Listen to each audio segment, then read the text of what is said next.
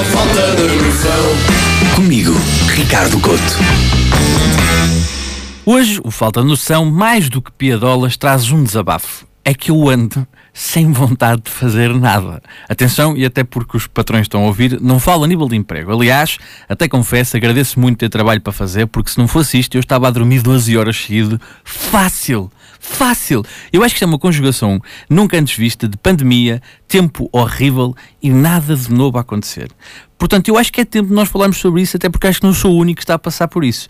Quero falar desta pasmaceira, porque não há uma série que esteja a dar que falar, não há uma polémica no Twitter que nos apoquente, nada. Ou então e nós é que já estamos cansados. E eu acho que nós devemos mesmo admitir isso. Estamos cansados. É que isto da vida de pandas não é para nós humanos. Janeiro passou um ritmo muito semelhante a um fotofinish de uma maratona de caracóis. É, ainda por cima, é, tipo, ninguém sabe quem foi o primeiro a passar. Estamos ali à espera, à espera, nunca mais passa.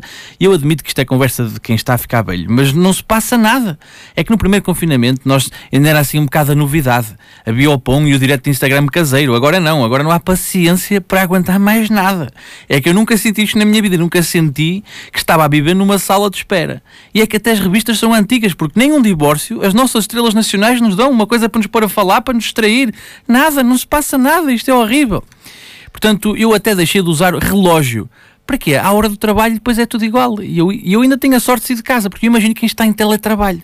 Já não sabe se é mulher, se é uma colega de trabalho, se lhe dá um beijo de bom dia ou se lhe pede o relatório e contas. E que eu acho que estamos coletivamente a atravessar esta fase que, quando nos acontecia individualmente, nós dizíamos: epá, está tudo tão aborrecido, estou a precisar de apanhar uma bebedeira. Acho que a gente dizia, não é? E, portanto, eu acho que estamos todos assim.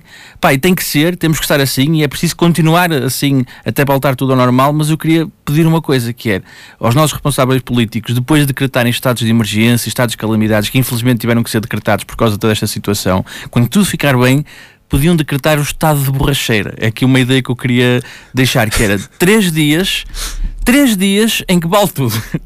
Pá, esquecer as mágoas, entornemos-nos todos de forma coletiva. Portanto, prometam-me isso, por favor.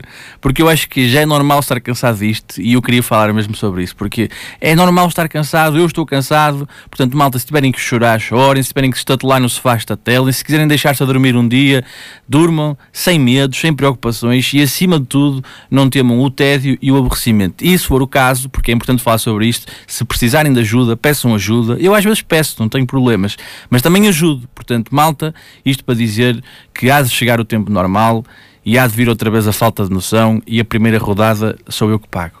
Força lá nisso. Falta de noção.